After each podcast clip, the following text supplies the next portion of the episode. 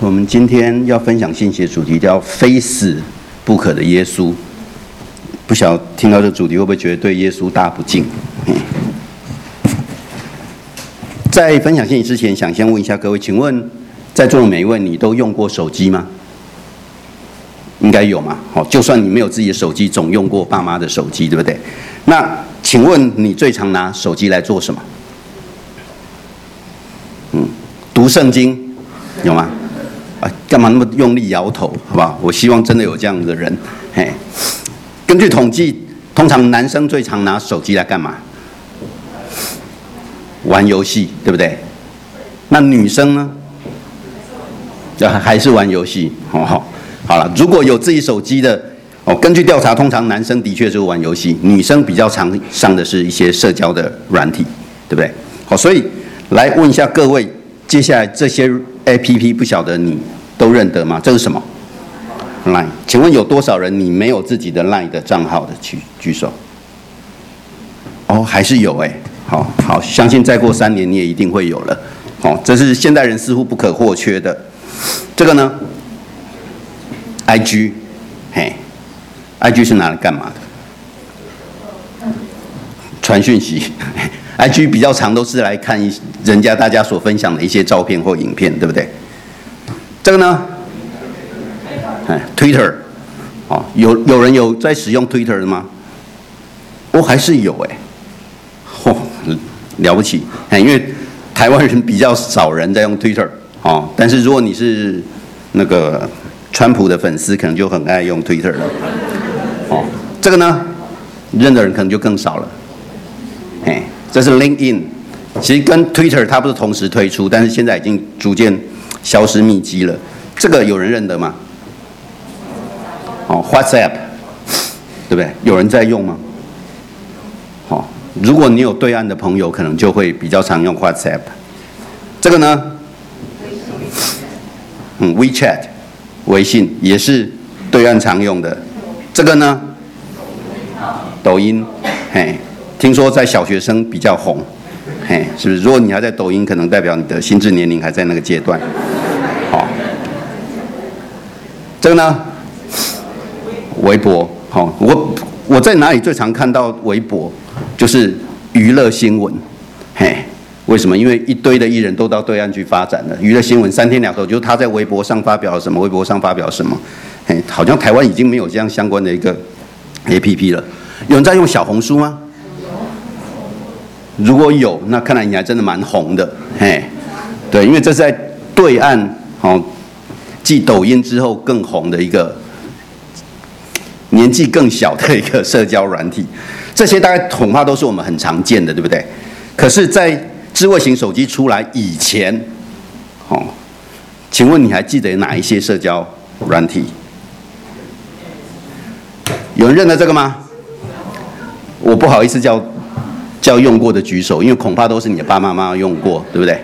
我都没用过，有没有觉得好感动哦？ICQ，什么是 ICQ？因为其实，在早期，我们的所有通讯方式，要么就打电话，要么就是传简讯，对不对？好，开始进入到可以文字传讯息，大概就从 ICQ，或者是，嘿，这个有人认认得这个吗？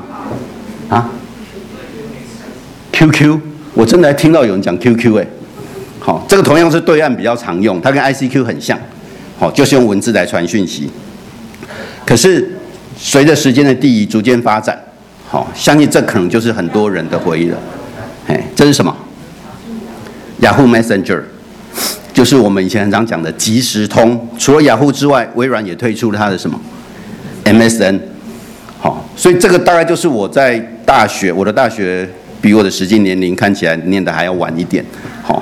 在那个时代，其实很红的，嘿，几乎每一个人都会有一个 Yahoo Messenger 的账号，或者是 MSN 账号，就是即时通的账号。大家还有人在用即时通吗？这两个当然都消失了啦。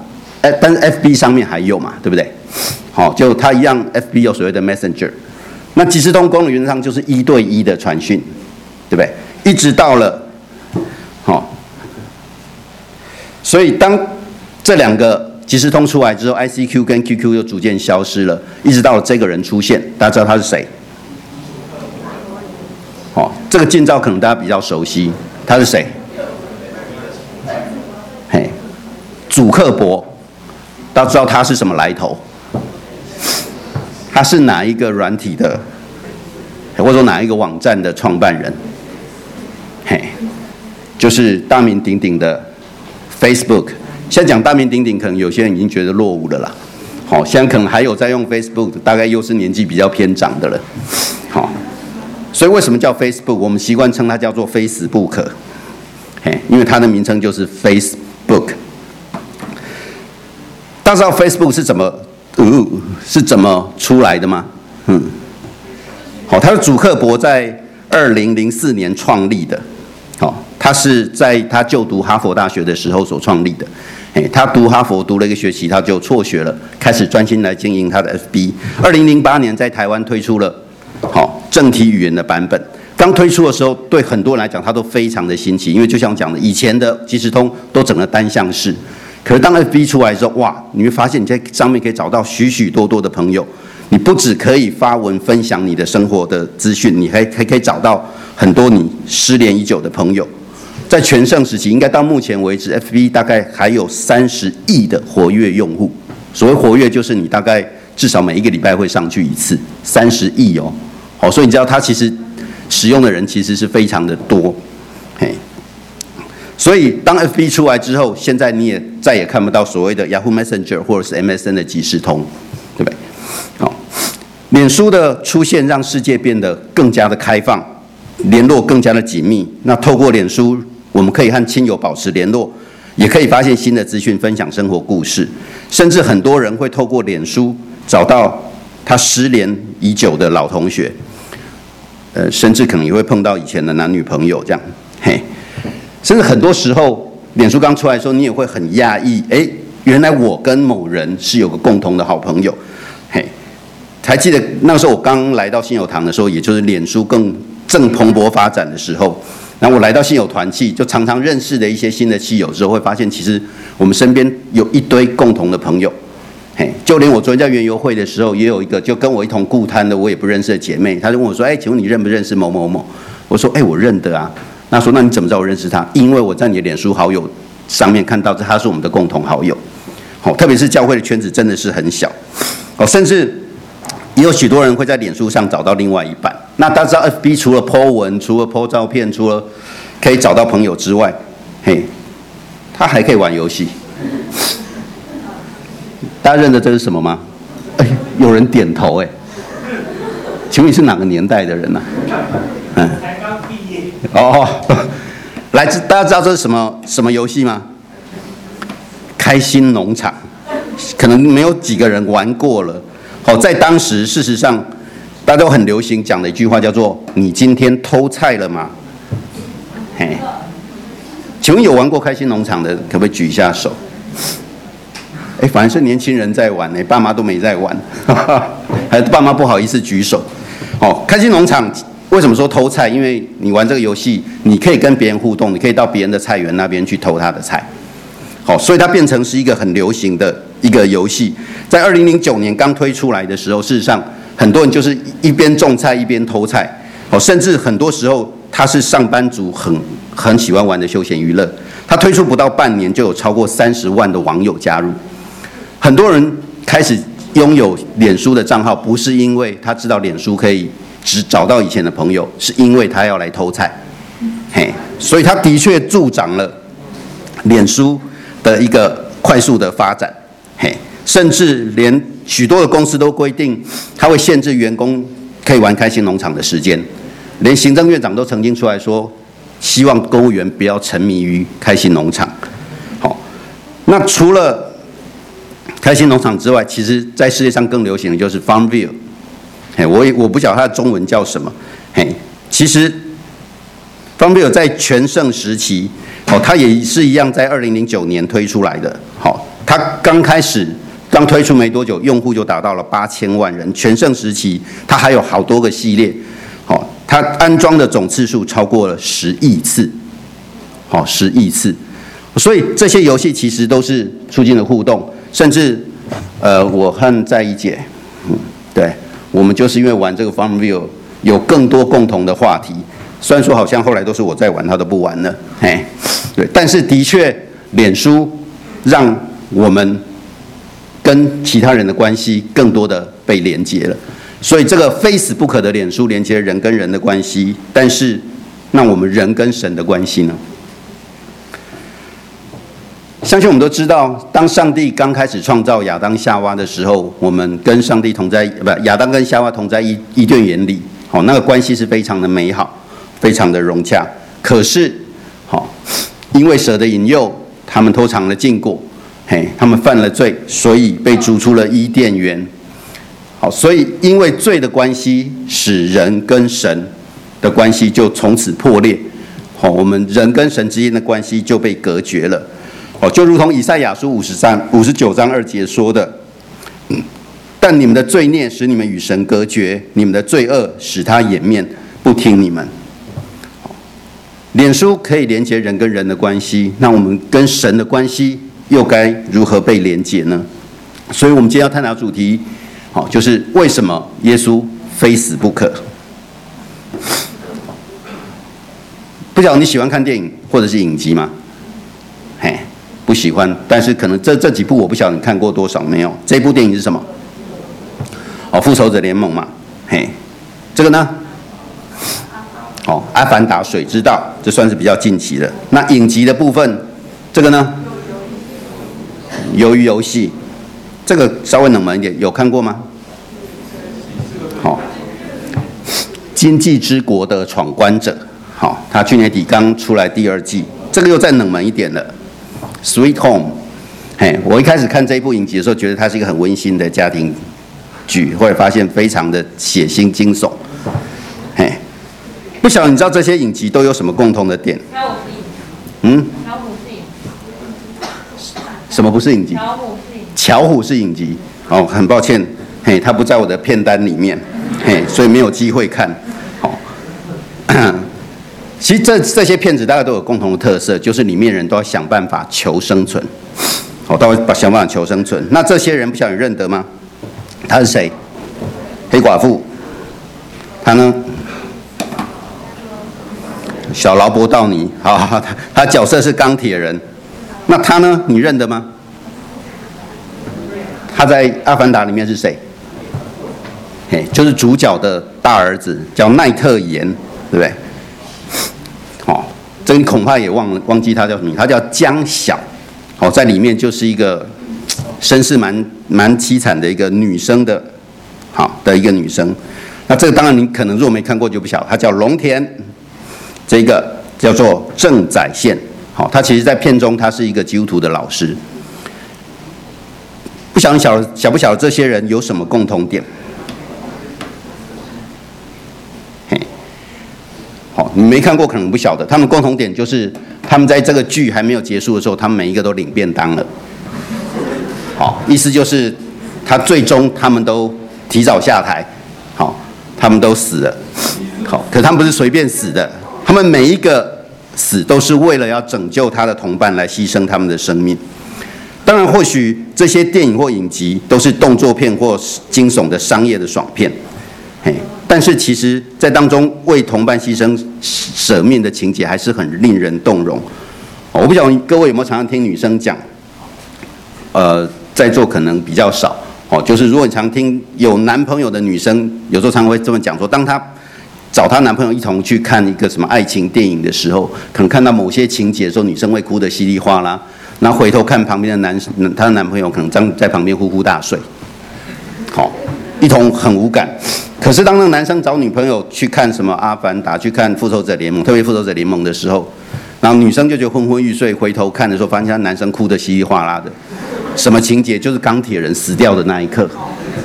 好，我我我不知道在座有没有男生是这个样子啦。嘿，但是的确，男生跟女生的哭点的确是很不一样。可是，如果这类型爽片的电影少了这种为同伴、为伙伴牺牲的情节，似乎就少了一点什么。嘿，的确，这些人为同伴、为朋友牺牲，很令人感动。就连圣经也都是这么描述，对不对？在约翰福音的十五章十三节说：“为人为朋友舍命，人的爱心没有比这个更大的。”但是，我想问一下各位，你觉得为朋友舍命容易吗？电影看起来很简单，对不对？反正死一死就死嘛，好，就如同我们有时候常常在看耶稣基督被钉在十字架上，好像很容易，嘿，可是我如果想先问你，先不要讲舍命好了，我们比较常接触到可能是捐赠器官，好，讲捐赠肝脏好了，请问你身边什么样的人，如果要你捐肝给他，你会愿意？你如果你爸妈有需要，你会愿意捐给他吗？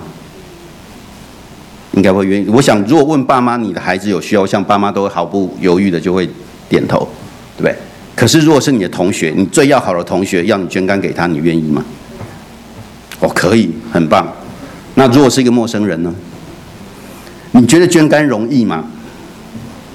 好，我我曾经有差点要捐肝的经历，就是我的一个小舅，他当时猛暴性肝炎，好，医生判断他必须要换肝才能够活下来，好，然后。那时候长辈征询我，二话不说，然后就到医院去做体检。好，捐肝体检要整整住两天医院。然后我一到那边去抽血，你知道抽了几管血吗？我如果没记错，十四管。好，抽抽抽抽抽，就是他针插那边一管抽完了换一管换一管。好，我我很常捐血，所以我不怕不不怕抽血，但是也真的让我觉得十四管真的是惊为天人。好。因为他要做的检查非常的多，嘿，可是我那时候当然觉得义就义不容辞嘛，长辈有需要，尽管他不是我的爸妈，他只是我的小舅，但是我就觉得我可以捐，所以我就去捐了。可是住在医院的时候，我就开始划手机看捐肝到底怎么一回事，我才发现没有我想象中的简单，嘿，为什么？因为你如果有看到一些新闻说什么捐肝给爸妈或捐肝给小孩，他们都会说他们身上会留下一个冰释的爱的记号。知道什么是冰释爱的记号？因为肝脏是人体最大的器官，所以你是要完全剖开来的。哦，如果在座有妈妈也是剖腹产，就知道你会复原的过程其实是很很痛苦的，对不对？是很痛的，很不舒服。可是剖腹产的伤口有多大？可是你捐肝是几乎你整个腹腔都要把它打开来，所以它会留下一个宾氏的一个记号。嘿，然后我在医院里面等着体检，然后再看他。那些捐肝者的描述的时候，我心里面越想越害怕，因为那非常的痛。好，不是手术的过程当中痛，而是你复原的过程。他说到了六个月，他甚至觉得那种痛是让你觉得痛到会下地狱的那种感觉，因为你伤口太大了，你至少六个月的时间，你都必须用一个固定的一个，他讲束缚，把你的伤口给压住。好，当我真的仔细在想的时候，才发现其实。没有那么的容易，嘿，当时觉得这是一个壮举，好像没什么，好，可是当我真的要捐的时候，我才发现其实比我自己想象中的还要难。不过很遗憾呐，就是当我们体检完隔天出院，就就我小舅就走了，嘿，让我没有机会可以把我的肝脏捐给他。所以人为朋友舍命所彰显的爱心是那么的大，那耶稣呢？我们都犯了罪，好，所以我们都必须为罪付上代价。在罗马书当中想到，世人都犯了罪，亏缺了神的荣耀，而罪的工价是什么？乃是死。而且耶和华他万不以有罪的为无罪，必追讨他的罪，自负及至，直到三四代。这几段经文，我想让各位来看一些词，是人都犯了罪，都的意思是什么？有没有人是不犯罪的？没有。无一可以赦免，罪的工价乃是死。有没有什么罪不至于死？好，过去我们经文或许有念到，但是它有一些前提在，那是我们必须要付上代价。但是只要你犯了罪，工匠都是死。而耶和华万不以有罪的为无罪，必追讨他的罪。所以从这几段经文当中，你会发现，其实上帝的圣洁是无同之一的，他的公义会。对于我们这些犯罪的人来讲，是极大的一个，要付上极大的一个代价，嘿，所以该如何来解决这个问题？好，在旧约的时代，相信各位也都很熟悉。嗯。让他来除灭世界上所有的罪恶，但是实话说，世上到处可见的罪恶和我内心的罪恶是一样的。世上的罪恶，我们人人有份，我们不断的在犯罪，这就不好办了。也就是说，如果神要除掉世上的罪恶，他也必须除掉我们。这正是圣经故事非同寻常之处。这位神如此良善，他不仅要除掉世上的罪恶，而且要在不毁灭人类的前提下做到这一点。那么他是怎么做到的呢？圣经故事一开始就介绍了用动物祭祀的习俗，这对我们来说好像很奇怪，但对以色列人来说，这个鲜明的象征就揭示了神的公义和恩典。前面说过，我在世上是罪恶的参与者，我理应被除掉，但神允许用动物的性命来替代我，他象征性的替我死。在圣经里，这个词是赎罪，意思是遮盖、替代某个人的死。这个仪式还有第二部分，罪恶也会使关系遭到破坏。在圣经中，这个观点被描述为污染或玷污土地，是极不洁净。因此，祭司会将动物的血洒在圣殿的不同位置，象征性的洗去罪恶的破坏。他们用动物的血洁净东西，是吗？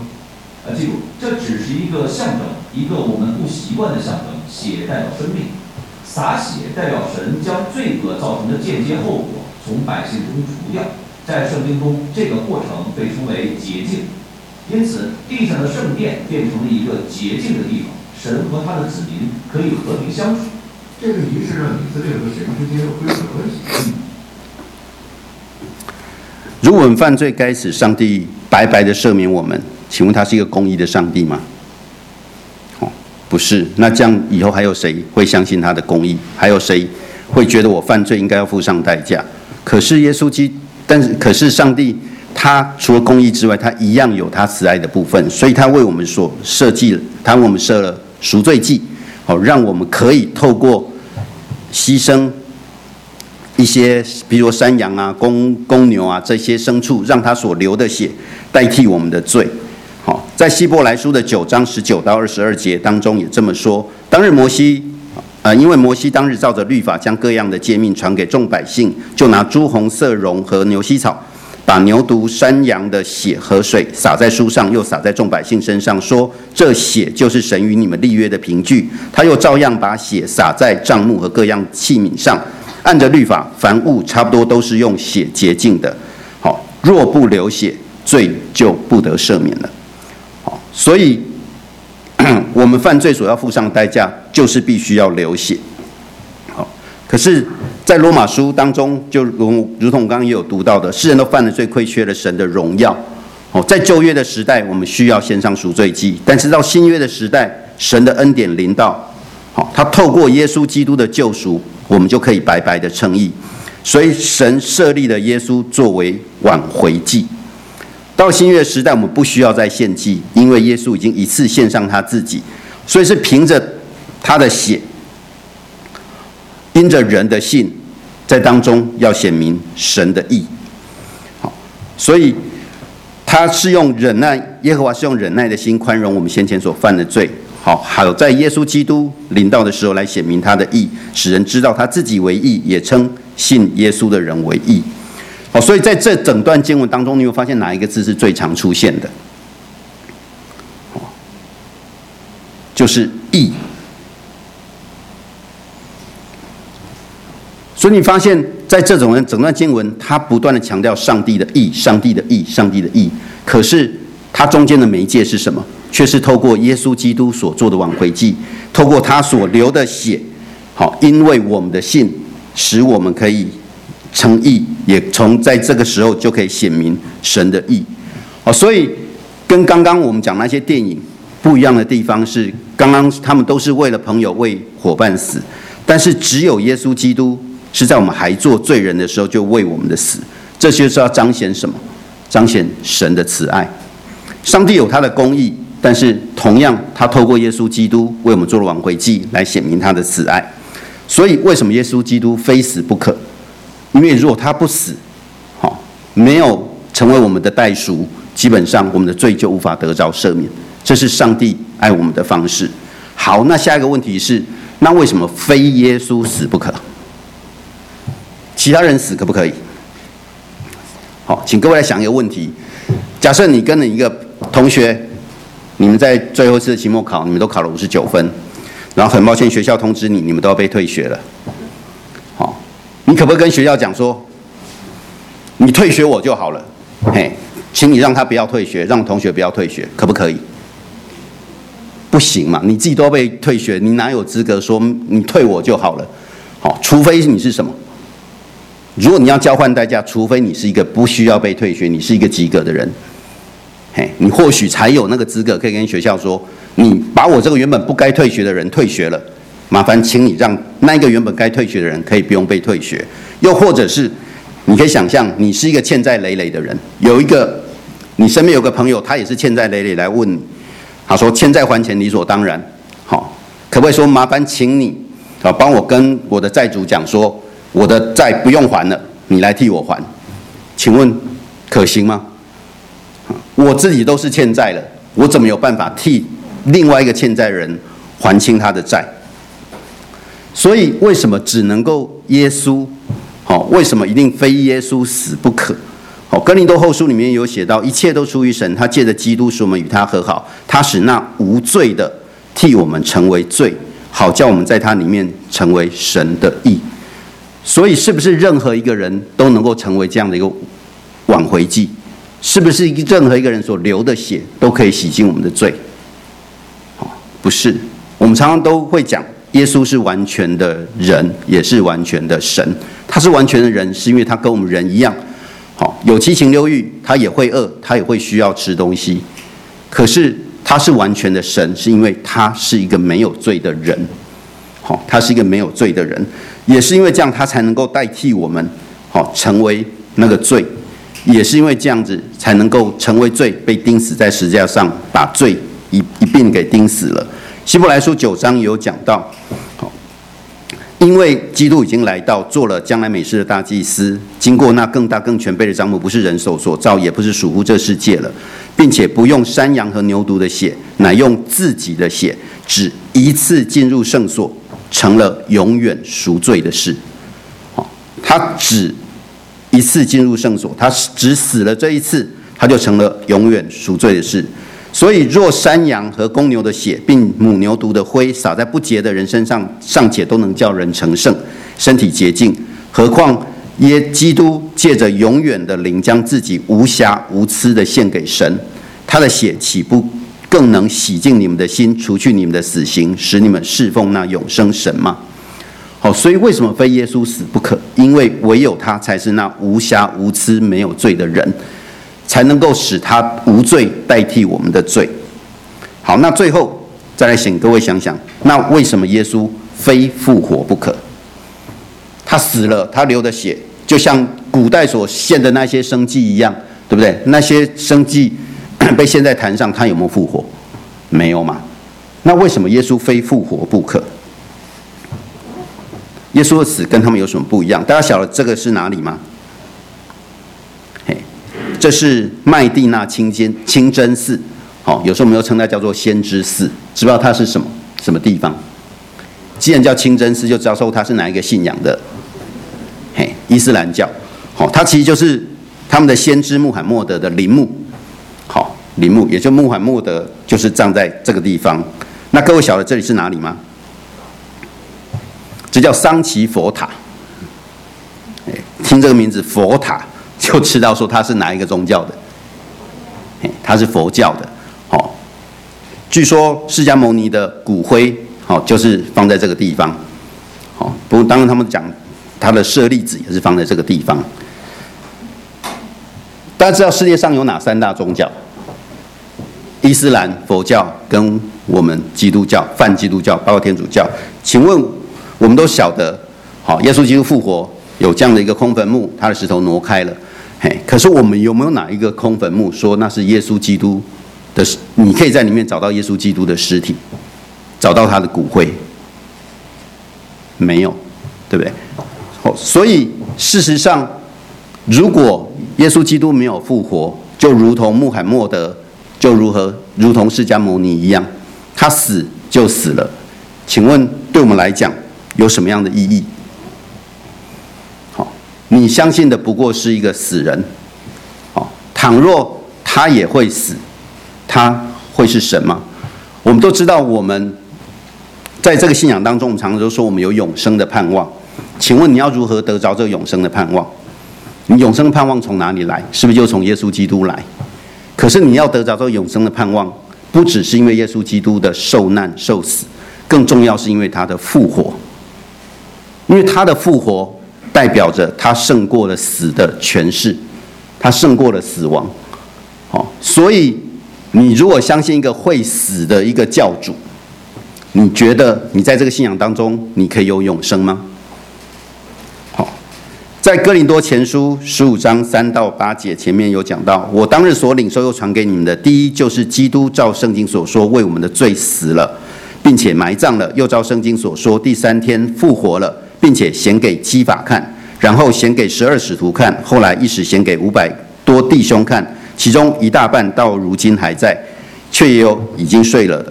以后显给雅各看，再显给众使徒看，末了也显给我看。这边有讲，保罗说他所传的第一个就是耶稣基督为我们的罪死了，而且埋葬了，还有更重要的是第三天复活了。在整段经文当中，你会发现有哪一个词是不断的出现？显给基法看，显给使徒看，显给五百多弟兄看。好，然后再又显给雅各看，再显给众使徒看，最后也显给了保罗看。其实，空坟墓，好，我们常常都会讲到空坟墓是我们信仰的很重要的一个标记。空坟墓所代表的意义，就是其实很重要，是门徒们戏剧性的一个变化。请问，当耶稣被钉在十字架上的时候，他的门徒的反应是什么？他紧紧跟随着耶稣吗？没有。好，你说从福音书当中会知道说，当耶稣被捕，他的门徒就什么四散，好，就四散了。甚至在很多复活的经文都讲到，在复活节的当天的主日，其实门徒聚集在一处，因为害怕被追捕。所以事实上，当耶稣受死的时候，明明耶稣不止一次讲过他会复活，可是门徒相不相信？很明显，他们是不相信的，所以他们跑去躲起来了。好，因为你可以想象，对他们来讲，他们觉得他们所信仰的这个弥赛亚居然被钉死在十字架上，他们信仰遇到了极大的一个考验，他们的弥赛亚死了，所以他们非常的害怕。所以为什么在这段经文，耶稣会不断的显给他们看？好，门徒们灵命的更新，很多时候就是因为。他们看到了一个复活的耶稣基督显明在他们的面前，好，显其实就是为了要让这一这些门徒们可以真的知道他们所信的是又真又活的上帝，好，并不是那个会死，好，一样会臣服在死亡权势底下的一个弥赛亚。所以在哥林多前书十五章那边也讲了，若基督没有复活，我们所传的便是枉然；你们所信的也是枉然。基督若没有复活，你们所信的便是徒然，你们仍在罪中。但基督已经从死里复活，成了睡了之人出熟的果子。死既是因一人而来，死人复活也是因一人而来。在亚当里众人都死了，照样在基督里众人也都要复活。耶稣说，他就是道路、真理、生命。好，如果这样的主在钉十字架之后就永远的死了，没有复活了，那请问我们还有什么生命的指望？请问我们要如何进到神的国度里面？如果神的儿子还要被死的权势所捆绑，那我们其他人一样不能例外，不是吗？那我们还有永生的盼望吗？所以，为什么耶稣基督的复活那么的重要？是因为他给我们带来了那永生的盼望。所以在我们今天信息经文当中有讲到，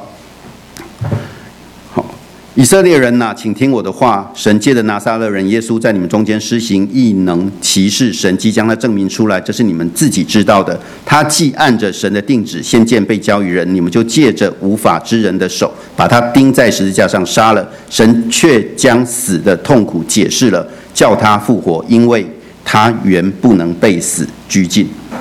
在耶稣还活着的时候。我们认识他是透过他施行异能、奇事和神迹。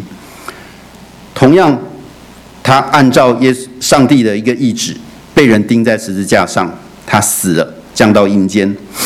可是最后，耶稣基督却是叫他复活，因为他原不能被死拘禁。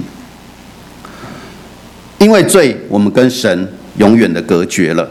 原本我们是没有办法再跟神恢复关系，可是却因为这位非死不可的耶稣，让我们重新的恢复我们与神之间的一个关系。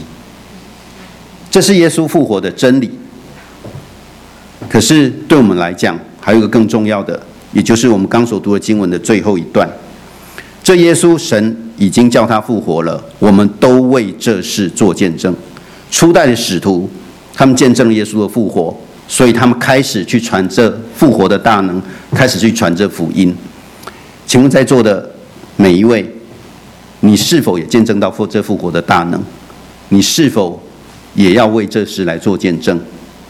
好，在这个复活节的主日当中，我们希望我们可以更多来思想，我们是否愿意更多在我们身边的人，为这复活的主来为他做见证？好吧，接下来我们有一段经文默想的时间，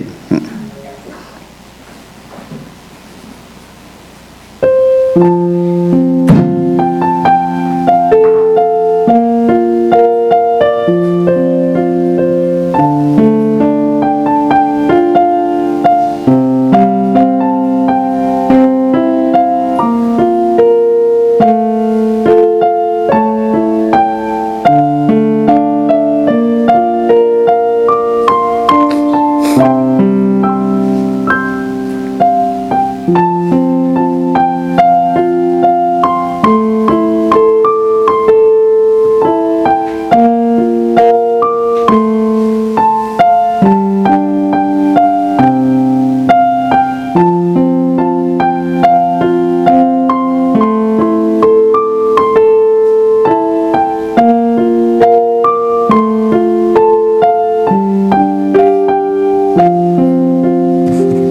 我们一同祷告